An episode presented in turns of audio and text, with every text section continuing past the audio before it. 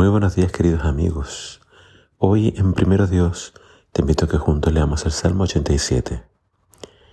Dice así la palabra de Dios. En el Monte Santo está la ciudad fundada por el Señor. Él ama a la ciudad de Jerusalén más que a cualquier otra de Israel. Oh ciudad de Dios, qué cosas gloriosas se dicen de ti. Incluiré a Egipto y a Babilonia entre los que me conocen también a Filistea y a Tiro, e incluso a la distante Etiopía. Ahora todas son ciudadanas de Jerusalén. Con respecto a Jerusalén se dirá, allí todos disfrutan de los derechos de ciudadanía. Y el Altísimo en persona bendecirá a esta ciudad. Cuando el Señor escriba en el registro de las naciones, dirá, ahora todas son ciudadanas de Jerusalén. La gente tocará flautas y cantará. La fuente de mi vida brota de Jerusalén. Este es un salmo breve que pueden haber escrito los hijos de Coré, o quizás se les pudo haber dedicado a ellos, que nos habla acerca de Jerusalén. El énfasis está en Jerusalén como una ciudad fundada por el Señor, como una ciudad donde han ocurrido grandes acontecimientos, pero el énfasis está en también las naciones, las naciones vecinas, y se mencionan algunas por nombre como es Babilonia y Egipto, Filistea y Tiro y Etiopía.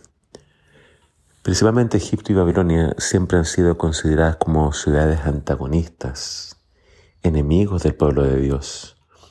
Filistea también y Tiro, Tiro fue una ciudad que tenía buenas relaciones con Israel, pero en momentos de crisis también entonces pasó a ser una ciudad que a veces le hacía la guerra a Israel o por lo menos apoyaba a que se le hiciera la guerra.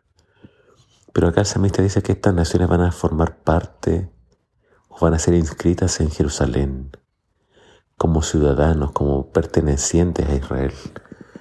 Es un salmo, por decirlo poco, extraño, pero que la mejor forma de entenderlo es aplicándole un sentido misional. Es decir, eh, Israel, Jerusalén, el pueblo de Dios, siempre ha tenido una misión. Y Dios dijo que a través de esta nación, o más bien a través de un descendiente de esta nación, Dios iba a bendecir al mundo entero entendemos que ese descendiente es el Mesías. El Mesías iba a ser la bendición para el mundo. Y entonces unirse a Jerusalén o unirse a la iglesia era lo que el, Señor deseaba. El Señor siempre deseado alcanzar a todas las naciones.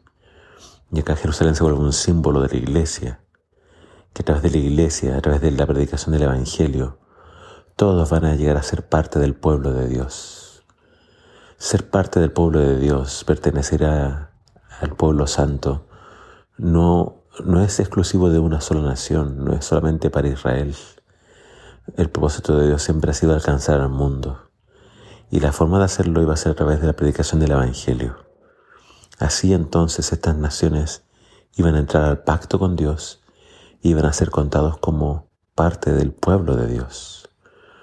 Así que en el caso de quienes no hayamos nacido aquí, por la fe también somos ciudadanos de la Jerusalén celestial, de la Jerusalén espiritual. Dios está buscando todavía hijos e hijas en todas partes. Y todos quienes, quieren, todos quienes deseen entrar en un pacto con Él y formar parte de su pueblo escogido, lo pueden hacer por la fe en el Mesías, en Jesús. Así que es un salmo para que tú medites en él, en el plan que Dios tiene para tu vida y para el mundo entero. Que el Señor